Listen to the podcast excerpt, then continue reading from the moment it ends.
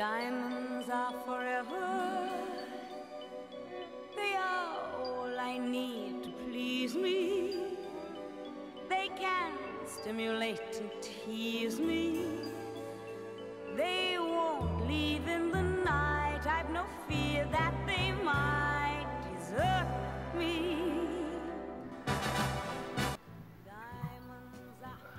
Salve, salve galera, sejam todos muito bem-vindos. Bom dia, boa tarde, boa noite. Meu nome é Matheus e seja muito bem-vindo ao podcast do Linex. Hoje a gente veio aí com um projeto novo, um projeto diferente e bem interessante. E acredito que seja muito importante também a gente poder levar esse conhecimento que seria o movimento hip hop como um todo. E para falar do movimento hip hop, eu fiz ele uma separação porque o hip hop ele é dividido em elementos. E hoje eu trouxe um dos elementos muito importantes do qual eu tenho uma grande admiração. Mas antes de mais nada, não se esqueçam de seguir a gente, tá? Lá no Instagram como podcast do Linex. Também pode escutar a gente em todas as plataformas digitais e não se esqueçam de compartilhar com seus amigos, vizinhos. E hoje, no nosso episódio maravilhoso, eu trouxe o elemento que é o grafite, né? Então hoje eu vou conversar um pouco sobre, é, sobre o grafite e eu tenho uma convidada muito especial, na qual acompanho também já faz algum tempo né, e admiro muito as obras dela, que no caso seria a Lorena. E aí, Lorena, tudo bem com você? Seja muito bem-vindo com você, seja muito bem-vinda. E aí, Matheus, obrigada pelo convite. É, bom dia, boa tarde ou boa noite para quem estiver ouvindo. Meu nome é Lorena Cruz. Adentrei nesse universo tem mais ou menos uns oito anos. Eu comecei mesmo a pintar na rua é, em 2013, junto com meu ex-companheiro, que também faz grafite. É, mas eu iniciei mais foi no cursinho popular, né? Quer dizer, no cursinho da Poli, que tinha um curso de workshop de grafite, eu me interessei, eu fiz, e, enfim, tô aí. é, fiquei alguns anos sem pintar na rua, né? Acho que uns dois, três anos, depois voltei. Quando eu voltei, é, fiquei um ano participando de alguns eventos pelo Grajaú mesmo, mas depois iniciou a pandemia e eu fiquei muito tempo sem fazer de novo, né? Porque eu não estava saindo de casa nem nada. E voltei recentemente num evento bem grande que tem aqui no Grajaú, que é um evento para homenagear um grafiteiro muito importante daqui da região, que é o Alexandre Nigais, que morreu em 2003, com 20 anos, se não me engano e os amigos dele, que também são grandes grafiteiros aqui do Grajaú, que já tem uma trajetória bem grande, né, nessa área, não só nisso, como projetos sociais e tudo mais. Eles se reuniram e iniciaram esse projeto, então tem 12 anos que eles fazem esse encontro, e eu participei, fui convidada, né, por uns organizadores para participar desse 12º que teve recentemente. Então, assim, foi bem massa, né, pintar depois de muito tempo depois de, de ter passado por todo esse caos da pandemia que ainda está acontecendo, mas a gente agora está vacinado, então foi mais tranquilo. Enfim, foi bom é, reencontrar pessoas da, da nossa área também, né? Que pintam, rever os amigos, ver que todo mundo está bem. E é um ambiente bem diferente, né? Porque você conhece muita gente de vários lugares e tem a possibilidade de construir novos laços. Nossa, é incrível mesmo. É, eu me lembro que eu conheci, eu comecei a ter o contato com grafite, eu estava no ensino médio, que tinha alguns amigos que já grafitavam, que eles também faziam alguns pichos. E eu lembro que frequentemente na sala eles desenhavam na lousa e ou até mesmo eles faziam na rua, eles me mostravam as figuras e me mostravam os desenhos que eles faziam. Aí eu achava demais como eles alcançavam alguns lugares assim surreais. Eu lembro que eu tinha um, um companheiro lá que se chamava Gringo, né? E ele subia assim em vários lugares, tanto para poder fazer grafite, quanto também para poder fazer vários pichos. E até aquele momento ali eu me interessei um pouco e tal, mas é, eu acho que o meio em que eu vivia naquela época influenciou muito do ao contrário, sabe? eu até aquele, aquela, aquele pensamento de que aquilo que ele estava fazendo era uma espécie. Então eu me tive que me afastar porque achava que aquilo era errado e que não poderia fazer, que não devia fazer. E por incrível que pareça, eu também, né, partilhei do mesmo cursinho que a Lorena. E no cursinho da Poli, eu tive um professor de literatura que ele apresentou a disciplina de é, artes, ele estava ministrando umas aulas e ele chegou nesse momento e começou a falar do grafite. E quando ele falou, meus olhos se encheram, porque foi fantástico tudo aquilo que ele apresentava ali e cada elemento e a representação artística ali, os desenhos, os, os traços, né, a forma, toda a estética que é, tem por trás do grafite, aquilo ali foi muito rico para mim mesmo. Então eu já realmente desconstruí aquela ideia que eu tinha do ensino médio e comecei a passar a admirar ainda mais. Mesmo ainda não conhecendo muito a fundo da história, eu já fui assim, é, buscando depois. E até para explicar um pouquinho, o grafite ele surgiu ali na década de 70 em Nova York, como realmente uns jovens que queriam deixar ali suas marcas nas paredes das cidades. Aí eles foram evoluindo, foram desenvolvendo com o tempo, com as técnicas de desenho. E hoje o grafite ele é visto como uma manifestação artística, né? principalmente em espaços públicos. Existem relatos que assim, o grafite ele já vem já de muito muito tempo, desde a da, da época, da época do Império Romano. E o, o grafite, assim, mesmo tendo passado de tempo em tempo, ele tá ligado com vários movimentos, mas só que o movimento em especial que ele tá ligado é o hip hop. Porque através do hip hop, o grafite é, é a forma de expressar toda a opressão né, que a humanidade vive e reflete muito da realidade das ruas. E tem muita polêmica que gira em torno disso, né? Porque, por um lado, muitas pessoas acham que o grafite realmente desempenha né, essa qualidade artística e tem muita pessoa, como eu era muito tempo atrás, que por conta do meio em que vivia, que eu achava que poderia existir até uma certa poluição visual. Né? Uma outra pessoa que realmente viu isso foi o Dória, que ele pegou e passou tinta cinza em tudo que a gente tinha, né? E existe várias diferenças e tudo mais e quando você percebeu assim foi realmente no cursinho que você sentiu que aquilo ali era o que você gostava? E era a forma como que é para você hoje fazer parte disso? Você sim como que é para você essa parte artística? Como que você se inspira? Então na verdade eu desenho desde os seis anos de idade. Eu sempre me identifiquei com artes né? Tanto que minha mãe quando eu era criança acho que naquela época não tinha muito conhecimento sobre cursos de artes e tudo mais ela falava que eu ia fazer design gráfico que era relacionado ao desenho e tudo mais então eu sempre tive muita identificação em desenhar, em pintar. Sempre gostei muito. Eu lembro até hoje, acho que eu tinha uns nove anos e eu vi uma reportagem na televisão sobre o grafite. E eu achava também que tudo era pichação. E aí nesse dia eu lembro que um que uma pessoa que estava nessa reportagem, ela falava que o grafite não era pichação, porque o grafite trazia cores, desenhos, e aí eu comecei a identificar isso. Mas é, teve uma época da minha vida que eu estava pensando mesmo em fazer algo relacionado à arte. E, infelizmente, encontrei uma professora de artes, inclusive, que era da oitava série, que ela me desmotivou e eu não lembrava disso. Então, desde a época que ela falou que eu não ia ser nada se eu seguisse esse caminho, é, eu parei de desenhar. Eu fiquei muito tempo assim sem desenhar. E eu não, não, eu não lembrava o motivo, por que eu tinha parado. E conversando com a minha mãe, ela tinha feito. Ela tinha me desmotivado e meio que eu criei um bloqueio inconsciente, sabe? Não senti mais vontade de fazer nada. E eu não lembrava o motivo.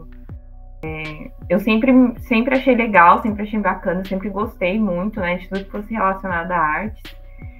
E aí teve um momento que meu primo, junto com um grupo de amigos dele, que incluía o meu ex-namorado, né? Que eles começaram a pintar na rua, né? Começaram a fazer, começaram a se interessar muito, eles começaram a estudar. E como eu vivia lá na casa dele, eu comecei a acompanhar isso. Bom, eu comecei a acompanhar mais de perto com ele, né? Pelos eventos que a gente ia junto. E ele vendo essa curiosidade que eu tinha, ele me dava umas latas para né, pra experimentar, para pintar na parede. E nessa, justo nessa época eu comecei a fazer o cursinho da Poli. E aí, quando teve o workshop de grafite, eu falei, ah, vou fazer, né? E eu já tinha um colega da minha sala que ele pintava. Às vezes ele até chegava cheio de tinta na sala e eu conversava muito com ele, porque eu falava, nossa, é, meu namorado faz grafite também e tal. E às vezes eu participo com ele, ele, ah, então quando tiver workshop você faz tal. Aí eu fiz, ele foi também. E aí eu comecei a relembrar umas coisas que eu tinha esquecido, de cores, de formatos e tudo mais, né? Porque eu fiquei muito tempo sem desenhar. Só que até então, quando eu comecei a pintar, não foi fazendo desenho. Foi mais bomb, né? Que é, que é um letreiro. Geralmente é, é com vulgo seu, né? Que você faz. E tem vários tipos, né? Tem o freehand, tem o Bomb. O Bomb é mais redondinho, ele é mais conhecido, acho que até mesmo porque ele é mais fácil de fazer. Tem o... É, eu fazia desse. Eu fazia o meu, o meu sobrenome com ele, desse, dessa forma, do Bomb. É, então, ele é mais fácil de, de desenhar, mais fácil de fazer. Eu acho que a maioria começa. Na verdade, a maioria das pessoas que começa pintando na rua começa pichando mesmo. É, mas o bombe ele é mais fácil de fazer, então eu fazia muito bombe é, junto com ele. É, fiz algumas vezes aqui em São Paulo, mas fazia muito lá onde ele morava, que era em Dayatuba. E sempre estava participando de tudo, só que eu não me reconhecia como artista de rua, não. Eu fazia mais quando eu estava com ele e tudo mais. E como eu não estava acreditando muito no que eu fazia e tudo mais, então para mim eu não levava muito a sério, apesar de ter começado lá naquela época. Acho que eu levei mais a sério, assim, quando eu comecei a me envolver com o pessoal daqui do Grajaú mesmo. Que eu conheci através do meu ex também, mas assim, hoje essas pessoas são minhas amigas, né? E de, através delas eu conheci mais pessoas, então eu fui conhecendo mais gente, porque aqui no Grajaú tem muita gente que participa de vários âmbitos da arte. Então, do grafite nem se fala, né? Tem artistas aqui que já foram fazer exposição em vários países na Europa, aqui na América do Sul mesmo, países vizinhos. Então, tem muita gente massa, assim, muita gente boa. E já aproveitando, desculpa até te cortar, já aproveitando para você, já que você tá, tocou nesse assunto, é, falando dessa galera assim do Grajaú, é, já engaixando no que você está falando, qual é a importância assim que você vê que o Grajaú teve nesse seu desenvolvimento artístico? Eu acho que como tudo começou quando eu comecei a ouvir o criolo, que eu vi que ele era daqui. Eu sei que tem o Rael também, que é daqui do Grajaú, mas eu acho que depois que o criolo é, surgiu cantando rap e que ele foi dando visibilidade pro Grajaú, eu fui tendo mais, é, mais é, identidade com o meu, com meu território. Porque eu falei, caramba, aqui tem muita gente boa, sabe? E realmente, aqui é uma fábrica de artistas, assim, tipo, de vários âmbitos. É, e, e aí, é, eu fui conhecendo mesmo o meu território. Apesar de ter crescido aqui, eu não sabia das coisas que tinham aqui, né? dessa questão de ter gente que é da área do hip, é, da dança mesmo, do hip hop. Tem muita MC aqui, tem muitas pessoas grafiteiras, tem muita gente que é. Tem até uma pessoa que se destacou recentemente, que da moda, é uma menina que é daqui, a Miri Lab, que ela. A, a coleção dela desfilou na São Paulo Fashion Week e fez uma manifestação mês passado, no mês Nossa, muito foda. Inclusive teve um parceiro que, que estudou comigo que se desfilou lá, né? O Comuna, salve Comuna aí, ó. Um abraço para você, mano. Mandou muito, isso é muito bonito, cara. É, então. E aí foi muito legal, porque eu conhecia a maioria das pessoas que estavam lá desfilando também. E, e assim, eu sei que tudo isso deu início com o Criolo. Tem a Kimani também, uma poeta aqui do Grajaú, que ela tá fazendo, tá estourando. Ela até fez a apresentação do do DVD do, do Hariel, né? Ela que fez a abertura. Ela tá voando, assim, porque ela faz parte dos slams, né? E ela começou aqui no slam do Grajaú. Enfim, tem muita gente. Então, essas pessoas, assim, no geral, elas me inspiram muito. Não posso deixar de falar dos meus amigos também, do, da Ana, é, a NAP, ela assina a NAP, eles fazem um projeto muito bacana, ela e o namorado dela, que é o, o Lelo, né, conhecido como Lelo. E tem um projeto deles que chama Corre Coletivo. Esse projeto fez um gibi durante a pandemia, em conjunto com o Sesc Interlagos, para explicar para as crianças o que era o coronavírus. E eles ganharam um prêmio, inclusive, recentemente, do HQ Mix. É, eu, eu me inspirei muito por conta deles mesmo, porque além deles fazerem grafite, fazerem arte, eles trabalham com isso, eles se formaram como artistas, né?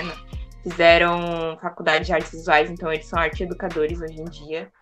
E foi através dele que eu comecei, deles que eu comecei a conhecer a rede mesmo de artistas daqui.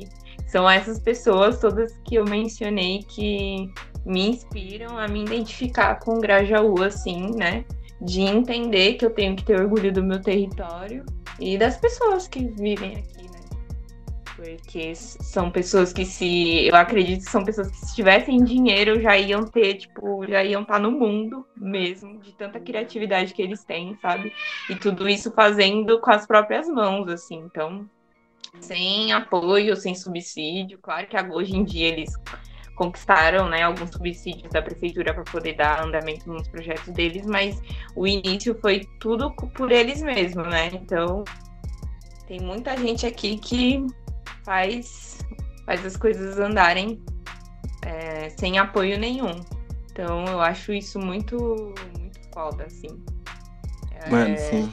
Eu acho que também do caralho e, mano, eu fico muito feliz também, tá ligado? Quando. Porque vale ressaltar que todas essas pessoas são pessoas pretas, tá ligado? E essa reivindicação, essa galera que tá conquistando o espaço que já é nosso, tá ligado? E a gente vê onde tá chegando. Eu fiquei muito, muito feliz de coração mesmo com a apresentação do São Paulo Fashion Week. Salve aí pra Mine, que eles mandaram muito bem. Todo mundo que. Aquela. Ah, mano, a apresentação deles foi fantástica, tá ligado? Eu vi alguns vídeos também, achei assim, sensacional mesmo, tá ligado? A gente tem que estar, ocupar esses lugares, esses lugares são nossos, tá ligado? Então a gente tem que realmente estar lá. Eu acho muito foda também todo esse desenvolvimento, essa galera em potencial, né, que o Grajaú, não só o Grajaú, mas todo local é, oferece, mas a gente sabe que infelizmente que é, ainda não surge oportunidade para todos e é, falando até um pouco assim também, é interessante que você tocou nesse assunto porque nós brasileiros, a gente não tem aquela padronização norte-americana do modo do grafite, né? O nosso estilo brasileiro é reconhecido entre um dos melhores do mundo por conta da nossa peculiaridade, né? A gente tem, no caso, é, o Banksy, um dos artistas mais assim influentes no grafite, que ele é norte-americano ele é meio anônimo, assim, ninguém entende muito ele, mas ele traz bastante críticas sociais e políticas dentro do seu, das suas é, representações artísticas. E quando fala assim, mais dos brasileiros, a gente tem o, o Otávio e o Gustavo Pandolfo, que são gêmeos e são considerados os maiores, os grafiteiros mais famosos do Brasil. Uhum. E eles têm obras espalhadas por todo o mundo. E eu lembro que, além de, do Otávio e do Gustavo Pandolfo, eu também vi sobre da é, Carolina Bárbara Maciel, né, que é Bagre Magrela. Eu li os nomes aqui mesmo, porque esses dois em especial, eu realmente lembro deles da aula que eu tive lá no cursinho, há quatro, cinco anos atrás, e eu quis, fiz questão de ir lá e buscar o nome deles, porque eles também ajudaram bastante, assim, sabe? Para eu entender e ver de uma forma diferente. E, e para você, assim, quem que você se inspira, assim, nas suas obras, quando você está desenhando, quando você tá ali pintando, quem que você fala, putz, mano, me inspirei, acho que é fantástico. Quem que é, são as suas admirações assim na hora que você tá é, desenvolvendo? Bom, é, primeiro eu vou até mencionar isso que você falou, né, do Banks e, tudo mais, porque eu, eu, lembro que quando antes de eu, quando eu comecei a, a pesquisar mais sobre o grafite, eu assisti um documentário sobre ele mas era ele e o Robo, que era um cara que eles competiam, né, nas ruas lá em Londres. É, Robo King. E eles dois, eles, né, eles não, eles são anônimos, né? Só que o Robo morreu, enfim. E eles, mas eles competiam, era sempre assim, um fazia, aí o outro fazia em cima. Então tinha muito essa competição e eles sempre estavam com máscara no rosto, eles nunca mostravam o rosto deles, porque lá era muito discriminado, eles podiam ser presos, podiam morrer. Infelizmente foi o que aconteceu com o Robert, ele foi pego fazendo e acho que dizem que a polícia bateu nele, e ele acabou ficando em coma e ficou vários anos em coma porque ele teve traumatismo craniano e aí depois ele morreu. E aí o Banks até fez uma homenagem para ele. Eu acho que o Banks ele é uma referência, assim, né, no sentido de grafite crítico. Ele faz lambe, né? Se não me engano, em stencil também, ele faz muito stencil. E ele é, ele é bem ácido, assim, nas críticas dele. Eu acho ele bem, bem interessante, bem foda mesmo. Mas, assim, voltando ao que me inspira, eu não me inspiro tanto em artistas muito, muito conhecidos, porque eu, eu comecei a pensar muito em valorizar as pessoas que estão ao meu redor, né? Então, quando eu busco referências, eu busco referências principalmente de mulheres, e mulheres pretas também, né? É, ou é, e daqui do Grajaú mesmo, assim, tem artistas incríveis aqui, como a Tainá Índia, ela já tá pintando há um tempo aí, ela é mãe grafiteira, enfim, ela é muito, muito foda. A Nart, que também é a outra grafiteira, que é mãe também. E, e, elas me inspiram muito. Essa minha amiga Ana, que eu falei no início, que assina NAP também. Então, assim, são pessoas que eu pego como referência também. É, tem outras também grafiteiras, como a Crioula, que ela até fez um trampo na frente do. Lá na Paulista, ela desenhou a Maria Carolina. Carolina Maria Jesus. Fez um grafite enorme na lateral de um prédio que ficava em frente ao Instituto Moreira Salles, né? Lá estava tendo um, uma exposição dela, né? Que eu fui. E também tem a Bianca, é, outra grafiteira muito foda. E, enfim, eu sempre busco pessoas que trazem alguma algum questionamento de ancestralidade, sabe? E essas pessoas, elas trazem isso. Então eu me inspiro muito nelas. Assim. Aí, que da hora, mano. E, pô, acho muito legal também que é, hoje, por exemplo, o grafite ele já está começando a ser visto com outros olhos, né? Por mais que, infelizmente, a gente teve uma atrocidade que o Dória ele fez aí, a gente ainda consegue perceber que ele tem alguns lugares. É o, o, beco do, o beco do Batman. E era um lugar muito lindo, muito bonito mesmo. E ele vem se tornando né, um patrimônio público, que os, os artistas conseguem se desenvolver o seu mural e tudo mais. E o fato é que o grafite, ele é uma arte democrática, né? Ou não seria? Como que você consegue enxergar isso assim sobre a estética? Você acha que os artistas eles ali eles se respeitam, eles desenvolvem um trabalho em conjunto? Que que você, como que você acha que o grafite ele é visto hoje em dia assim de modo Olha, para ser bem sincera, eu não acho que tem um, um desenvolvimento em conjunto. Eu acho que tem ainda assim muito individualismo, sabe, dentro do grafite. É, e eu falo isso até no sentido de entre homens e mulheres, porque tem, infelizmente, né, o, o cenário do hip hop ele ainda é majoritariamente masculino. Ainda tem muito homem assim que tem muita visibilidade perante outras mulheres. E eu acho que tem muito estrelismo também, sabe? É, ali no Beco do Batman, inclusive, assim, eu acho que tem muita gente, tem algumas pessoas que eu conheço que pintam ali que elas não têm essa visão, mas tem muita gente que tem. Então, assim, tem muita gente que faz por status. É o que eu vejo. Pode estar sendo muito né, ácida, muito crítica, mas eu é o que eu vejo. Assim, é a minha maior crítica é com relação a crios, né? Mas tem crios que, assim, também estão no estrelismo. Tem muito grafiteiro que, infelizmente, tipo, não dá espaço para outros e até mesmo outras pessoas que conhecem, outros também não dão espaço. Então, assim, eu acho que ainda existe muito egocentrismo na cena, muito egocentrismo. E, e tem essa diferença ainda entre homens e mulheres, né? Tanto que é uma coisa que eu acho bem chata, bem, bem desrespeitosa, é que quando você, sendo mulher pintando na rua, toda vez, toda vez, você sofre assédio, assim, sabe? quando você vê um cara pintando, ninguém vai lá mexer com ele, sabe? Tipo, a pessoa só fala do trampo dele. Mas quando você é mulher, é um elogio muito ambíguo. Tá? Você não sabe se você está sendo elogiado ou se está tá elogiando o que você está fazendo. Então existe muito isso. E não só de pessoas que não fazem parte, como de, de pessoas que fazem parte do cenário de grafite também. Como tem muito grafiteiro que assedia outras grafiteiras, que trata a gente como objeto também, sexualiza a gente. Então, assim, é muito difícil quando você está entrando e você quer entender mais, você quer conhecer, e você encontra com pessoas assim, porque aconteceu comigo muitas vezes, não só comigo, eu já conversei com outras meninas também, né, e tudo mais, que fazem parte, elas sempre falam a mesma coisa. Eu lembro que quando eu comecei a tentar fazer sozinha e tudo mais, né, comecei a. Aí tinham alguns caras que vinham conversar comigo do grafite e era sempre o mesmo papo, sabe? Querendo dar é, assistência, assim, no sentido de te ensinar, mas ele não estava interessado em te ensinar de fato. Estava interessado em você, né? Então, assim, existe muito essa questão de assédio ainda é, por parte dos caras dentro do grafite com relação às mulheres. Ainda falta espaço pra gente também.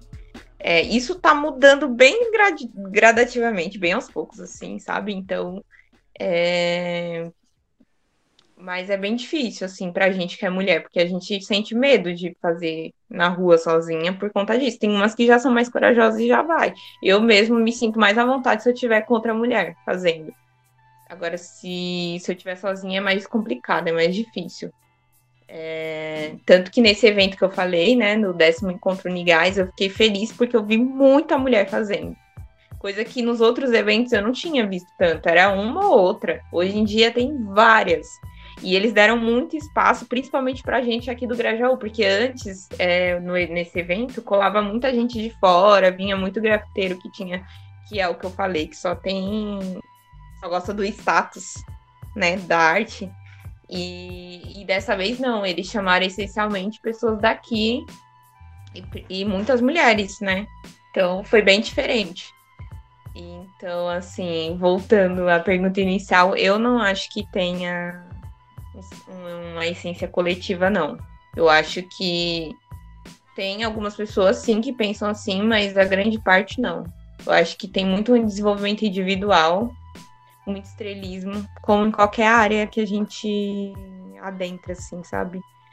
E, e, isso eu não concordo. Isso é uma coisa que eu discordo muito, que eu sempre converso com outras pessoas também da área, que eu não acho que a gente vai conseguir fazer mudar as coisas sozinhos, né? Então eu acho que para ter esse desenvolvimento em coletivo precisa de muito mais é, senso de, de companheirismo mesmo entre as pessoas. Assim.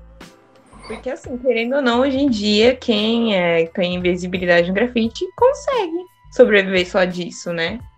Então, infelizmente, tem pessoas que pensam diferente, né? Que pensam que tem que passar o conhecimento adiante. Eu sou contra. Eu acho que a gente tem que compartilhar o que a gente sabe e ver a outra pessoa evoluir também. Se ela for mais longe que você, melhor ainda, sabe? Então, acho que ainda falta um pouco disso, assim. Apesar de ter muita gente conhecida aqui que faz vários murais e tudo mais, eu ainda acho que tá que rola muito egocentrismo, assim. Principalmente com relação aos números. Mano, sim, eu concordo. E eu acho que assim, mano, tem que parar com isso, tá ligado? Porque as minas, elas têm que ocupar esses espaços. Essa é uma baquice, tá ligado? Isso que, isso que acontece. Porque as minas, elas têm uma expressão artística tão fantástica quanto os homens, tanto quanto os homens. Então, eu não entendo, né? Eu sei que a nossa sociedade é machista, tá ligado? E eu entendo que de pouquinho em pouquinho a gente vai conseguindo fazer essa desconstrução, mas isso é uma coisa que tem que parar já, tá ligado? Essa, é, esse assédio que acontece, mano, é uma coisa extremamente desnecessária, tá ligado? Desnecessária, tá ligado? Você ficar ali atrapalhando a pessoa de fazer sua expressão, tá ligado? Tirando uma coisa que ela gosta, deixando a pessoa desconfortável, mano. Isso é muito, muito, muito chato, tá ligado? E eu também concordo do aspecto que você disse que a gente precisa desenvolver isso em conjunto, tá ligado? A gente precisa criar voz em conjunto. A gente não pode tentar querer é, fazer algo é, sozinho ou simplesmente só por fazer, porque existe toda uma representação por trás daquilo entende? Tem todo um sentido, tá ligado? Ali você deixando o seu ser, o seu, a sua característica, tá ligado? A sua forma de conversar com a sociedade, tá ligado? Então é muito importante essa valorização de todo mundo, mano. De todo mundo, entende? Isso muda, tá ligado? Isso muda. Então, acho que é muito importante a gente começar a realmente dar uma olhada com outros olhos, né? Começar a ter um respeito maior, principalmente pelas mulheres, né? E continuar desenvolvendo e desenvolver um trabalho em conjunto. E eu acho também, mano, que o grafite realmente cada vez mais, né? Não só o, o grafite assim, mas como artes em todo. Eu sou um admirador gigantesco, então eu gosto bastante. Toca-me bastante. Inclusive, até a própria Lorena, ela faz umas expressões artísticas que eu acho fantástica. A forma como ela pinta, ela faz a divulgação das suas obras, ela já até foi a algumas exposições, né, é, com as suas obras. E como que é, Lorena, é, suas pinturas, como que você gosta de representar? Inclusive, eu vi que você fez o meu que, particularmente, a sua pintura que eu gosto bastante, é uma que você fez do Belchior. Eu acho fantástico, lindo pra caramba. E gostaria que você comentasse um pouco, assim, das suas obras, que, de você como artista. Eu, particularmente, né, gosto muito de, de buscar referências de outras mulheres, como eu já falei, né, de início. E os meus desenhos, eles são, eu costumo dizer, porque no, quando eu voltei a desenhar e tudo mais, que a gente, quando volta a desenhar, inicia do zero, né? Então, uhum. é como se sua mão tivesse dura para desenhar e você tivesse, como se você fosse criança mesmo, desenhando do início, né? Enfim, aí eu comecei a. Eu sempre gostei muito de cores, né?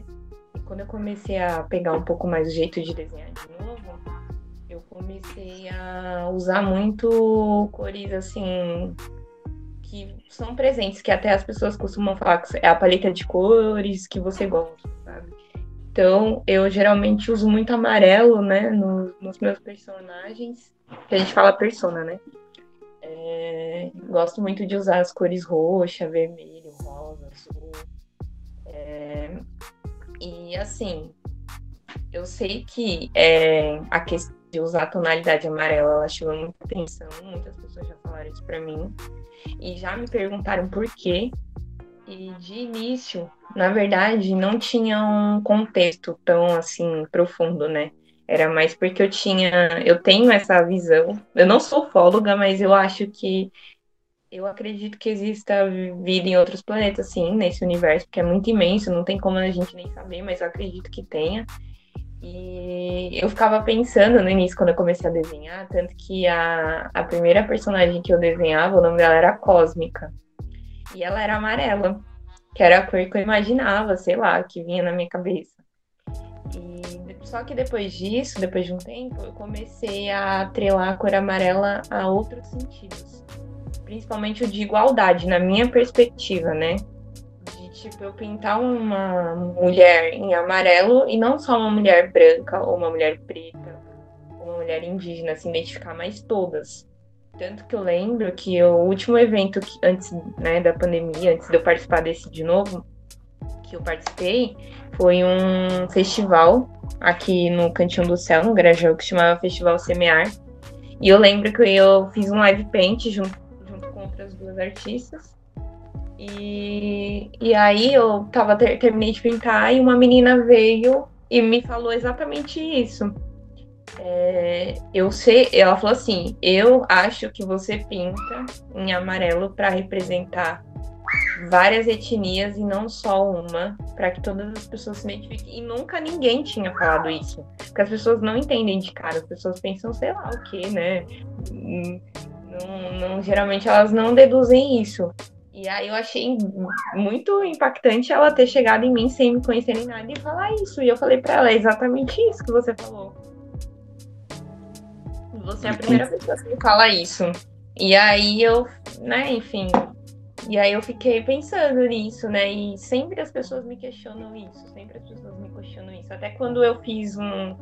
Tinha feito uns desenhos digitais que eu fiz pessoas negras mas não fiz elas na tonalidade negra, fiz em amarelo mesmo. E eu sei que muita gente, tipo, algumas pessoas não curtiram muito, pessoas que são do movimento, mas não é no sentido de, tipo, é, tirar a identificação dessas pessoas como preta. Não é, porque é a minha identificação, o jeito que eu desenho, é o jeito que eu faço. E o amarelo representa isso para mim, além de ser uma cor que eu gosto muito, né? Que para mim é, representa bastante alegria, né? É um tom que que eu acho que até representa a minha essência, assim, como pessoa. Que eu me sinto, eu, eu, eu me sinto uma pessoa alegre, então é uma cor que, sei lá, quando eu penso em, em interação com outras pessoas, quando eu penso em, sei lá, risada, felicidade e tudo mais, me remete a essa cor, então é mais ou menos isso. Tanto que as exposições que eu fiz, que tinha uma que eu fui convidada, né? Eu tive que fazer vários desenhos para essa exposição. É, eu coloquei o nome de, de Primavera Temporal e eu fui chamada para expor em uns dois saraus aqui, né? O sarau do vinil e o sarau despertar. No sarau do vinil foi a Alessandra que me convidou, né? E no do, do despertar foi a Giovana Salles, né? Que é daqui do Grejão também.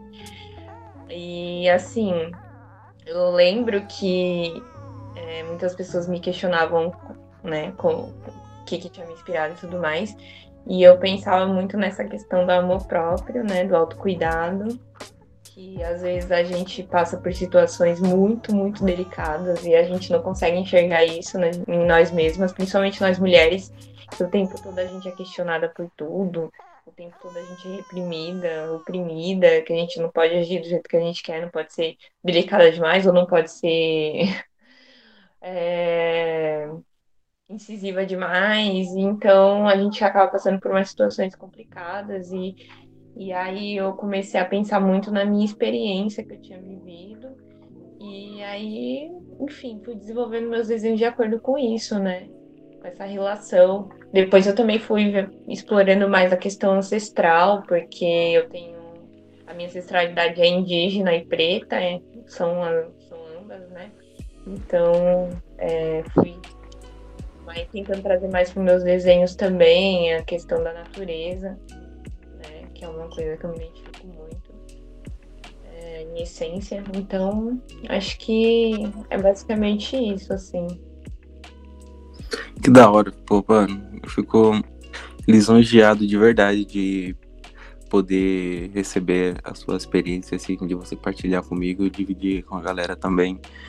Pô, gente, a, a Lorena é uma artista incrível mesmo. Não deixem de segui-la, tá? Eu vou deixar tanto o, as redes sociais dela aqui nos links e também vou pedir para ela divulgar aí mas eu queria comentar que realmente essa expressão artística, esse modo como você se expressa, ele é um modo fantástico e você está de parabéns.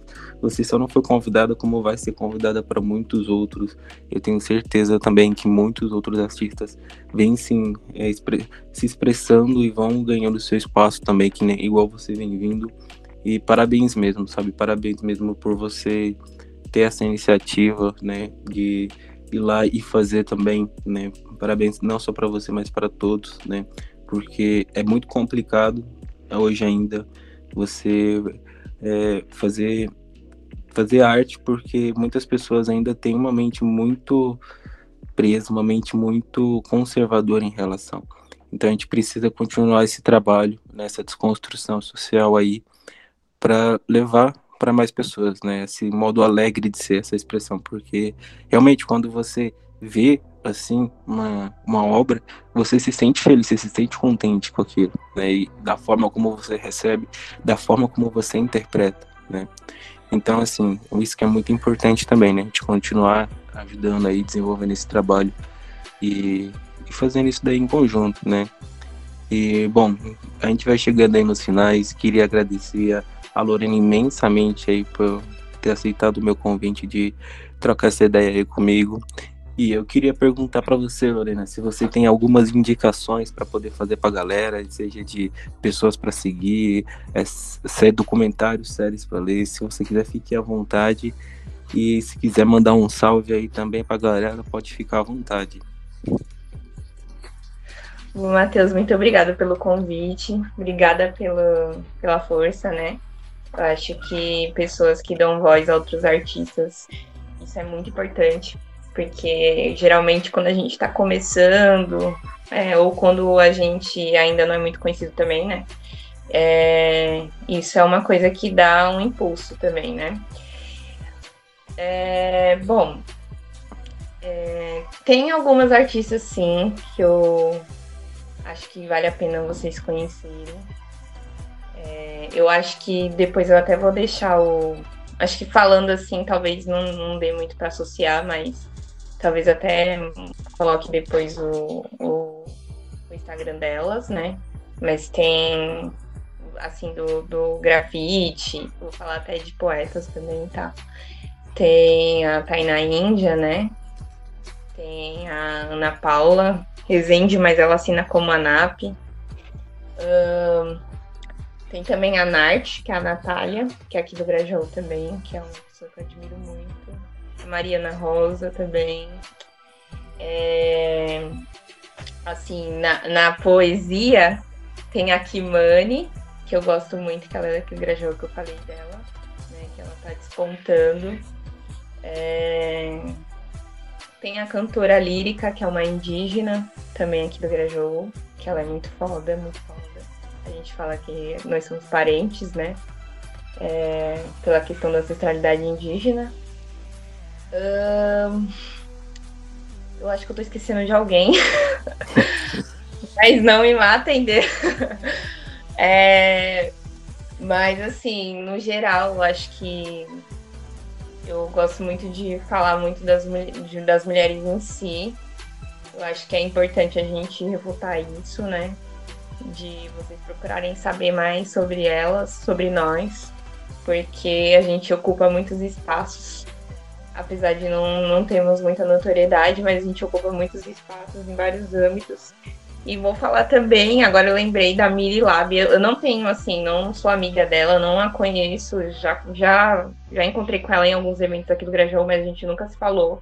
Mas admiro muito o trabalho dela, que é o que eu falei para vocês, que teve o desfile da coleção dela na São Paulo Fashion Week esse ano, que foi uma manifestação, né?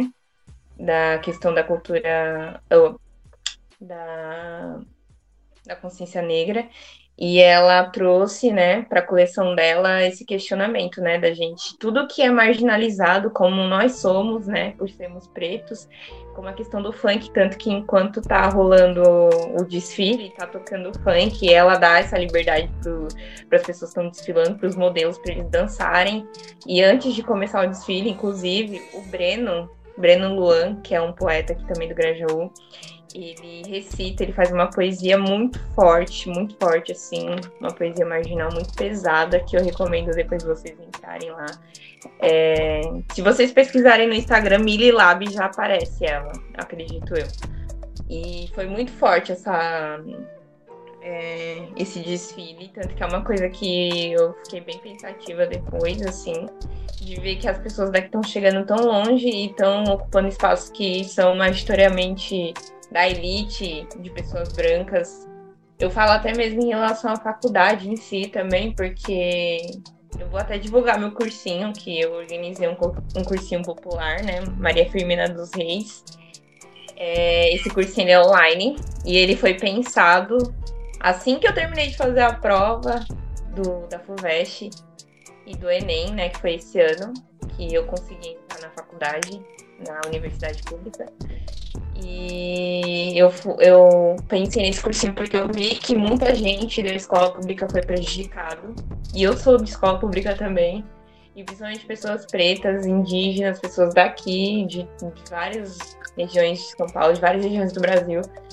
E aí eu, enfim, a gente organizou esse cursinho, você também era professor do cursinho.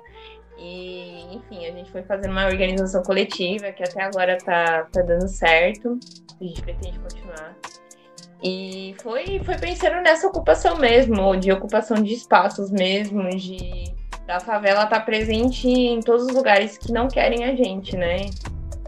É, porque eu, eu, eu, tenho o mesmo direito de estudar numa universidade, a, da, em uma universidade mais reconhecida da América do Sul, como a USP.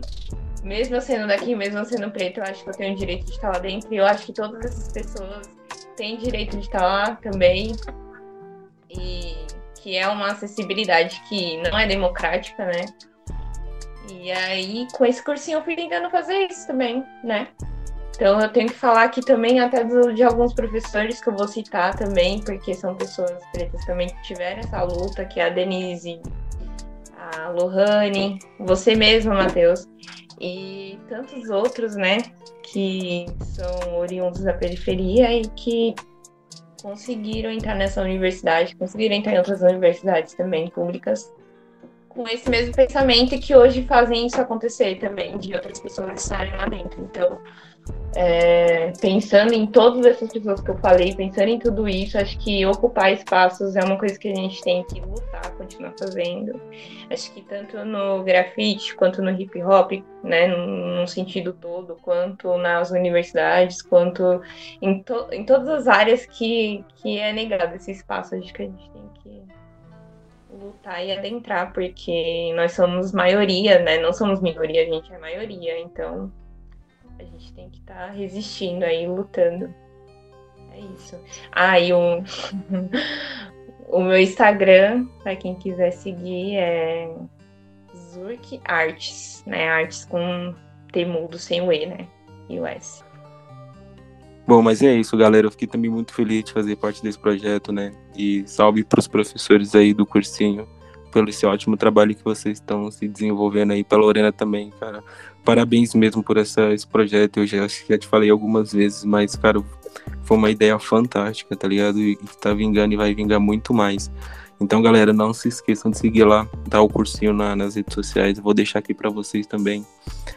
Quero agradecer de novo a Lorena aí eu acho que é muito importante, tá ligado? Se vocês conseguirem compartilhar com uma pessoa, duas pessoas, porque o que a Lorena disse hoje que é muito importante, muito importante além de ser extremamente interessante a gente poder conhecer ela, né? Entender um pouco do grafite, conhecer um pouco da história dela. Ela trouxe várias experiências que a gente precisa partilhar com outras pessoas, tá? Então, galera, é isso, tá? Não se esqueçam de nos seguir lá nas redes sociais também.